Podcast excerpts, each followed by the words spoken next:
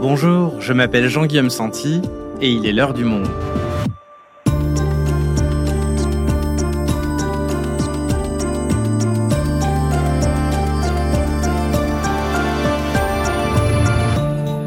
Aujourd'hui, pendant des décennies, il incarnait presque à lui tout seul le cinéma français. Il pouvait tout jouer, du film d'auteur à la grande comédie populaire. Mais à 73 ans, Gérard Depardieu est désormais dans la tourmente. Plainte de l'actrice Charlotte Arnoux pour viol, témoignage de 13 femmes dans une enquête du site Mediapart, nouvelle plainte révélée par le magazine Complément d'enquête, les affaires s'accumulent sur le comédien. Raphaël Baquet et Samuel Blumenfeld ont consacré une grande série d'articles l'été dernier à cette légende déchue du cinéma. Entre jeux d'acteurs remarquables et comportements violents, ils se sont intéressés au paradoxe du cas Depardieu. Ils nous racontent. Gérard Depardieu, La chute d'une icône du cinéma, un épisode de Cyrielle Bedu, réalisation Florentin Baume.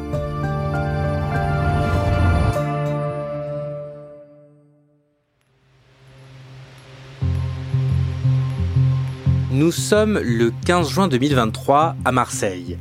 L'acteur Gérard Depardieu fait une tournée dans toute la France depuis 4 mois déjà. Dans le spectacle musical, Depardieu chante Barbara. Il rend hommage à la défunte chanteuse, l'une de ses grandes amies, avec qui il avait partagé la scène dans les années 80. Mais ce 15 juin dernier, l'accueil qui lui est réservé à l'entrée de la salle de spectacle est plutôt glacial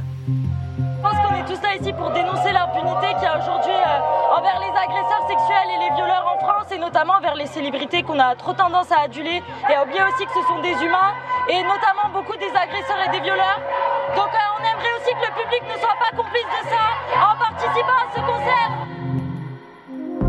À chaque nouvelle date de sa tournée, un comité d'accueil de militantes féministes se rassemble devant chaque salle pour rappeler à Depardieu sa mise en examen pour viol, ainsi que les témoignages de 13 femmes publiés sur le site Mediapart qui font état de comportements inappropriés et de violences sexuelles. L'aigle noir, c'est toi, peut-on lire sur des pancartes en référence à la chanson de Barbara où elle évoque son viol par son père.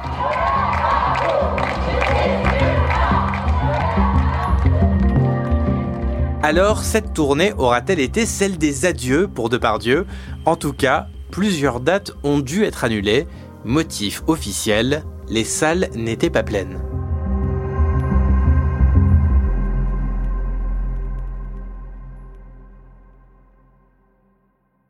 Raphaël Samuel, on va revenir avec vous sur le parcours de Gérard Depardieu, son ascension au firmament du cinéma français et sa chute vertigineuse après les accusations d'agression sexuelle et de viol dont il est l'objet. Vous avez consacré une passionnante série de six articles aux comédiens publiés dans le monde. Pourquoi est-ce que vous avez choisi de vous intéresser à ce que vous appelez le cas Depardieu? Alors, c'est que il raconte assez bien euh, l'époque et la société française. Euh, il en a été à la fois euh, un acteur très emblématique, ne ressemblant pas au reste du milieu du cinéma, il a été aussi euh, en position de pouvoir euh, au sein du cinéma français. Euh, avoir son nom au générique, c'était l'assurance d'avoir tous les financements.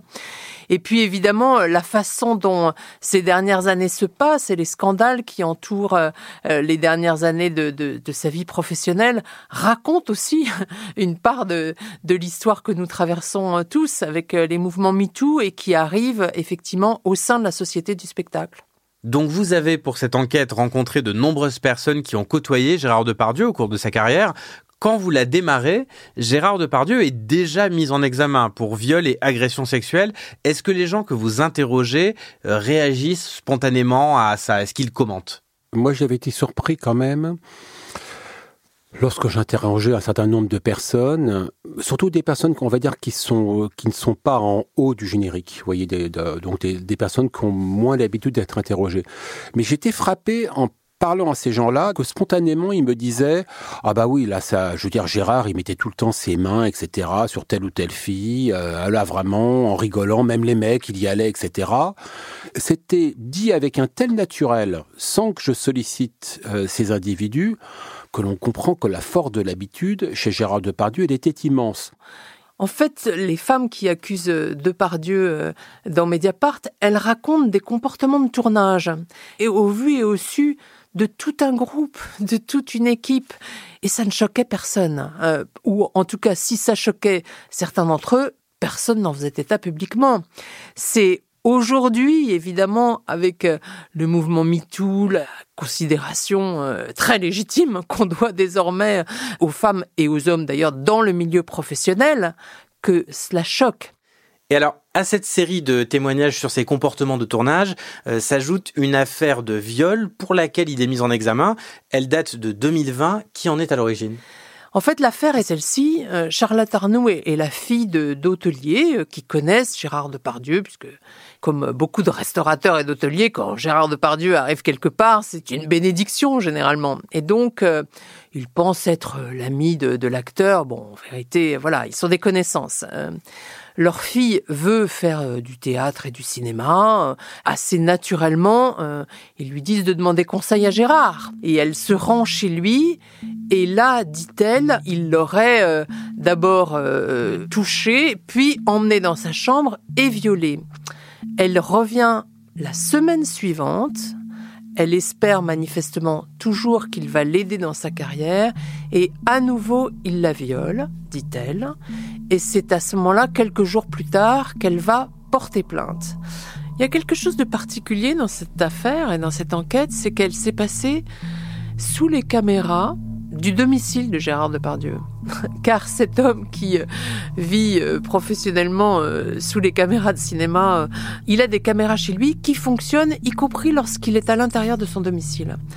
Or, effectivement, la venue de Charlotte Arnoux s'est passée sous les caméras qui ont tout enregistré. Il y a tout hein, sous les yeux des juges. Gérard Depardieu nie euh, les faits de viol, il assure que la jeune fille était consentante euh, et donc il s'est défendu euh, depuis le début selon cette ligne-là.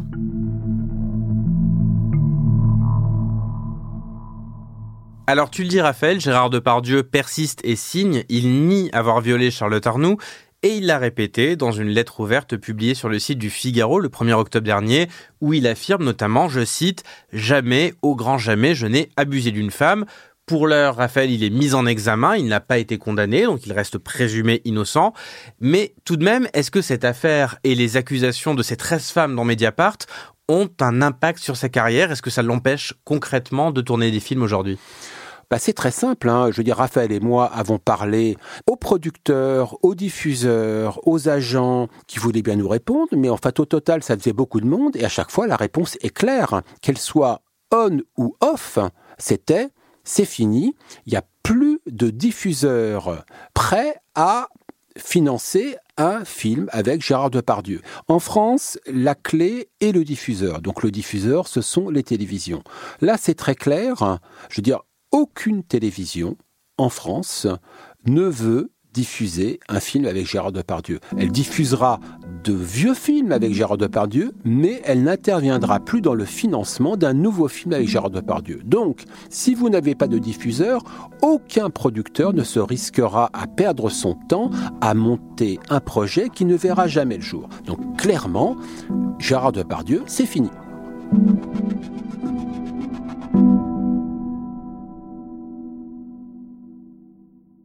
Alors Raphaël et Samuel, maintenant qu'on a parlé des accusations et de la mise en examen qui visent actuellement Gérard Depardieu, j'aimerais qu'on revienne sur son parcours qui vous a aussi intéressé pour cette série d'articles. Première question, d'où vient-il? Quel est son milieu d'origine? Bah, Depardieu, il est un cas euh, tout à fait rare dans le cinéma français d'un garçon euh, qui a grandi euh, dans une petite ville de province, à Châteauroux, dans une famille nombreuse, avec des parents qui l'ont totalement négligé, hein, qu'ils ne se sont pas occupés de lui, ni d'ailleurs de leurs autres enfants. Euh, et donc euh, vraiment, lui-même le dit, il n'a pas eu d'éducation ni même de morale. Euh, simplement, il vit à une époque où, à Châteauroux, une base américaine est installée. On est au sortir de la guerre et l'OTAN a installé des bases dans une partie de l'Europe et à Châteauroux, il y a une base américaine. Les Américains, c'est la modernité à l'époque, c'est Hollywood aussi en partie bien sûr. Ce sont aussi les trafics hein, de cigarettes et le petit Gérard de l'époque est déjà un petit délinquant, un petit voyou euh, qui fait euh, du trafic euh, et, qui va justement s'aguerrir dans cette villa. Et alors, comment est-ce qu'il passe du statut de jeune voyou de Châteauroux à celui d'un grand comédien? Samuel? C'est que Gérard Depardieu avait quand même plusieurs amis à Châteauroux et plusieurs amis qui étaient dans la bourgeoisie de la ville.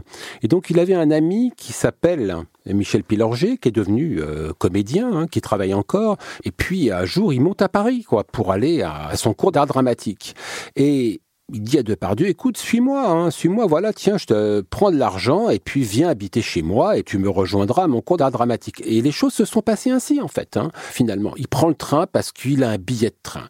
Et il arrive à Paris parce qu'il y a moyen de dormir quelque part il n'a rien pour lui au départ. Il n'a pas le physique d'un jeune premier, il est trop grand, trop baraqué, avec cette espèce de tête qui fait un peu peur. Hein. Et puis, euh, il ne sait même pas parler. Il a des problèmes de bégaiement, d'élocution euh, qu'il va euh, travailler d'ailleurs avec un orthophoniste. Et c'est vraiment un travail sur lui-même qu'il opère pour pouvoir tout d'un coup correspondre magnifiquement à ce que sont les années 70, euh, c'est-à-dire à cette époque où les jeunes sont un peu les cheveux longs, un peu hippies, sortis de nulle part, cette époque de nouveau brassage en fait euh, de la jeunesse euh, qu'il va désormais incarner. Je parlais pas parce que j'étais trop, je sais pas, j'avais un petit blocage de la parole, j'étais trop ému. Et ça se manifestait généralement par des, choses physiques, quoi. que je bouscule ou que puis tout s'est débloqué avec Musset. Quand la première fois j'ai entendu des textes de Musset, c'était tellement... il me parlait. Et le jour où il s'empare d'un texte, eh bien, il le lit mieux que n'importe qui. Donc, un don véritablement qui lui est tombé dessus, et surtout, chose très importante, que Depardieu va travailler et faire fructifier. Gérard Depardieu commence donc le théâtre à Paris, il connaît ses premiers succès critiques sur les planches, et puis, Raphaël, arrive ce que vous avez appelé dans vos articles le surgissement de Pardieu, qui commence quand l'acteur apprend que Bertrand Blier veut adapter au cinéma son livre Les Valseuses, et Depardieu veut à tout prix tourner dans ce film. Pourquoi? En fait, il a compris que les personnages, les personnages de Jean-Claude, c'est lui. Il va pouvoir faire fructifier tout ce qu'il a réellement connu, hein, lui, le petit loupard euh, de province. C'est exactement ce qui est décrit dans Les Valseuses, et donc c'est comme ça qu'il arrive devant Bertrand Blier. Et puis finalement, il va l'avoir à l'arrache, ce rôle. Et c'est vrai que il va en faire euh, le rôle emblématique de ses débuts, et la France entière, parce que c'est un immense succès quand même ce film, et la France entière va découvrir Depardieu à cette occasion, et c'est vraiment sa rampe de lancement. Copain et moi, avant de te quitter, vu qu'on se reverra sans doute jamais, on voudrait te demander comme qui dirait une petite faveur. Avec vos conneries, je vais être en retard au salon. Bah non, c'est toujours. Ce serait de toucher les poils de ton cul, paraît que ça porte bonheur. Il y a, en fait, il y a deux comédiens qui surgissent dans le paysage du cinéma français, lui et Patrick Devers. Et donc, ils incarnent deux loupards qui ont des comportements avec les femmes, pour le moins très très libérés. Quand on le regarde maintenant, Évidemment, on est surtout frappé par le traitement des femmes. Toutes les femmes découvrent la sexualité euh, à travers le viol euh, dans les valseuses. À l'époque, on trouve ça euh, incroyablement impertinent, en fait. Donc, ça devient une nouvelle façon de faire le cinéma, et Depardieu l'incarne mieux qu'un autre. Alors, Gérard Depardieu est donc très apprécié dans Les Valseuses par une grande partie de la critique et du public. Et ensuite, il va donc enchaîner les rôles et tourner pour de grands noms. Et dans les années 80, va débuter une grande relation de cinéma entre Depardieu et le réalisateur Maurice Piala. Euh, vous avez consacré un article entier de votre série à ce duo, un duo qui était pour le moins toxique et violent sur les tournages, notamment sur celui du film Police. Est-ce que tu peux nous en parler, Samuel? Donc Police, c'est un film policier qui a vocation à la fois à propulser la carrière commerciale de Maurice Piala, et puis dans les ingrédients nécessaires, bon bah on a un grand metteur en scène, Maurice Piala, bon une grande vedette française, euh, Gérard Depardieu, et puis il faut une jeune actrice. La jeune actrice, ce sera Sophie Marceau, je crois 18-19 ans euh, au, moment du tournage, et puis Sophie Marceau à l'époque, ce n'est que l'actrice de la boum. Hein. Or, le tournage d'un film de Maurice Pialat, c'est hystérique, c'est humiliant pour la moitié de l'équipe, si ce n'est l'intégralité de l'équipe, et il y a dans ce film des scènes qui demandent donc à, à Depardieu de gifler Sophie Marceau, qui est une délinquante, et donc Depardieu l'interroge, il faut la faire parler, donc on la fait euh, parler à la schlag. Au moment de la sortie, Sophie Marceau expliquera que les baffes étaient de véritables baffes, elles faisaient très mal, et Maurice Piala, derrière sa caméra, était tout à fait content d'avoir de vraies baffes, parce que bien évidemment, pour le film, c'est beaucoup mieux. Or, elle n'a pas eu que des baffes. Je pense qu'il y a eu des attouchements de la part de Gérard Depardieu. Je veux dire, c'est pas, elle a subi un traitement que subissait une fille de 18 ans qui n'était pas en position de l'ouvrir? Et qui nous raconte en fait un moment du cinéma français, un moment où l'on traitait certaines femmes ainsi.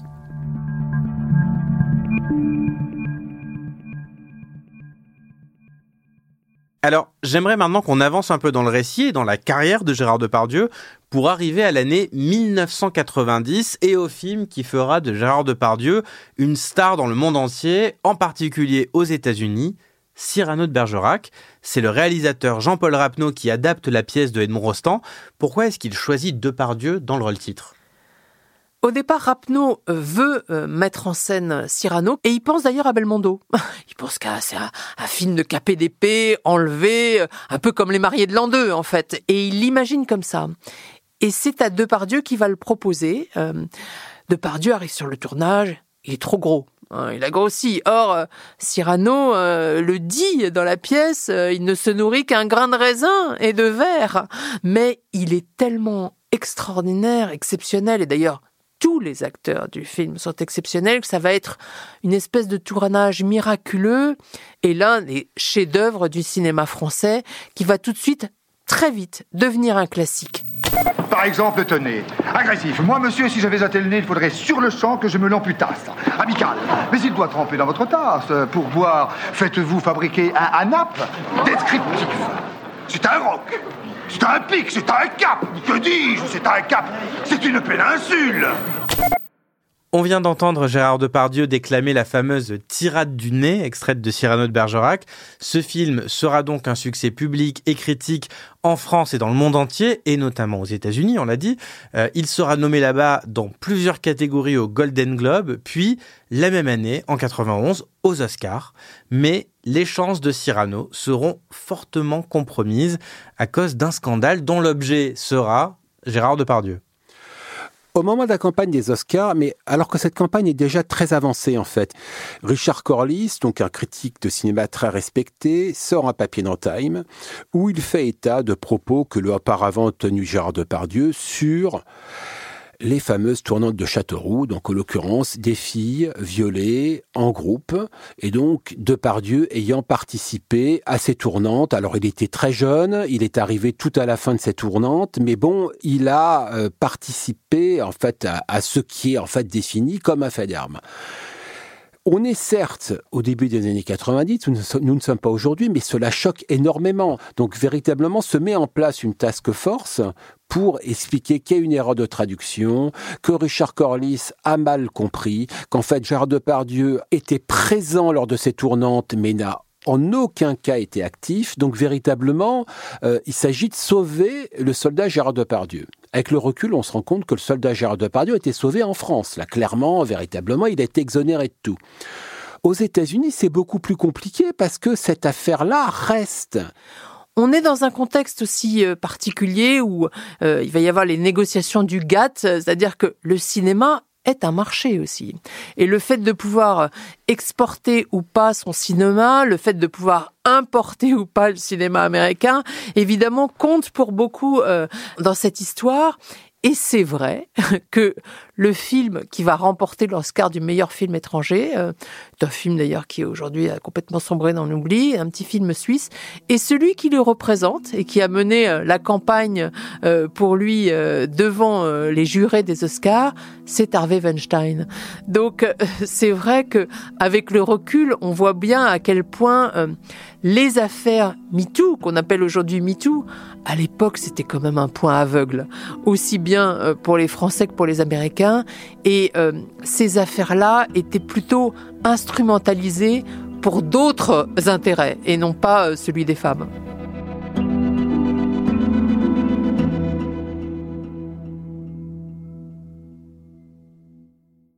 Alors, à la suite de ce scandale, la carrière de Depardieu est donc compromise, du moins aux États-Unis, euh, parce que la France continue de le garder comme acteur fétiche, hein, et il enchaîne les tournages dans les années 90.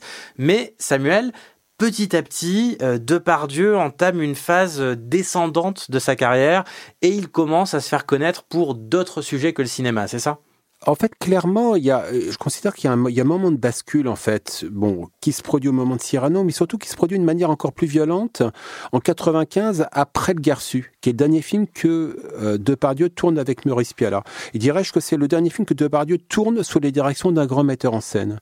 Et à partir de ce moment-là, on a l'impression que Depardieu s'intéresse moins à sa carrière. Alors, il tourne toujours autant, hein, plusieurs films par an, mais véritablement, ce qui prend le pas dans son existence, dans la conduite de cette carrière, bah, ce sont justement ses affaires, le vin, Dieu sait quoi, plein d'autres choses. Mais véritablement, on sent bien que il a presque tout joué à l'écran, euh, mais simplement, il continue d'apparaître devant une caméra parce que sinon, il s'ennuie il investit d'abord dans des vignobles. Alors, euh, bien sûr en France, et il investit beaucoup à l'étranger. Et il finit par se prendre pour un, un, grand euh, chef d'entreprise français. En fait, il est assez médiocre en affaires. Euh, il n'a jamais fait d'extraordinaires bénéfices. Il a souvent fait d'ailleurs des investissements très hasardeux. Mais c'est vrai qu'à l'étranger, il n'y a pas mieux pour représenter un marché. Et donc, il se met à visiter des quantités de pays d'abord pour ses affaires, et puis bientôt euh, pour des raisons politiques, comme s'il était un diplomate, presque un président d'ailleurs, euh, de la France. Et c'est aussi à ce moment-là qu'il commence à fréquenter des hommes politiques, et plus particulièrement des despotes. Il y a très peu de gens avec lesquels il peut se mesurer, très peu de monstres sacrés dans le cinéma, et il reste quoi? Les monstres sacrés du pouvoir. Et parce que c'est eux qui marquent le plus et c'est eux qui ont la plus grande longévité, les dictateurs. Donc il commence par euh, Fidel Castro euh, à Cuba euh, et peu à peu il va rajouter à sa collection toute une série de dictateurs, de chefs d'État autoritaires, jusqu'à rencontrer Vladimir Poutine. Là, il tombe sur plus fort que lui, euh, d'une certaine façon. Vladimir Poutine voit tout de suite le, bénéfice qu'il peut retirer d'avoir un Gérard Depardieu euh, dans sa collection. Et dès que Depardieu commence à contester euh, la politique française et la politique fiscale, Poutine va se faire un plaisir de l'accueillir en Russie jusqu'à lui offrir un passeport russe. Désormais, l'acteur français est citoyen russe. Le décret a été signé par Vladimir Poutine en personne. Une proposition faite par le président russe il y a quelques jours lorsque l'acteur avait annoncé son départ en Belgique pour fuir la fiscalité française. Et bientôt, Depardieu euh, achèvera sa tournée euh, des dictateurs et sa tournée des passeports. Euh, il aura un passeport russe, un passeport nord-coréen, un passeport chinois, et il va avoir toute une collection qui vont faire que l'emblème même du cinéma français et de la France tout court devient aussi le pire ambassadeur des pires régimes du monde. Raphaël Samuel, pour conclure cet épisode, est-ce que vous diriez aujourd'hui qu'au regard des accusations pour viol et agression sexuelle, au regard de ces amitiés controversées avec des dictateurs, de ces sorties publiques de plus en plus embarrassantes, est-ce que, Gérard Depardieu a encore aujourd'hui des, soutiens dans le milieu du cinéma? Il lui reste assez peu de, de, de soutien, c'est vrai. Il a beaucoup d'admirateurs, bien sûr, dans le milieu du cinéma. Peu d'entre eux se sont exprimés publiquement d'ailleurs essentiellement des femmes, Catherine Deneuve, Fanny Ardant, Elisabeth Depardieu, sa première épouse. Euh, mais c'est vrai que c'est un milieu aussi qui ne brille pas forcément par le courage. Et donc, euh, il y a peu de gens qui aujourd'hui se risqueraient à, défendre un Gérard Depardieu qui euh, apparaît comme un paria dans le milieu du cinéma, qui n'a plus le pouvoir qu'il a eu et qui n'a plus non plus l'aura qui a été la sienne. Merci Raphaël, merci Samuel. Merci, beaucoup.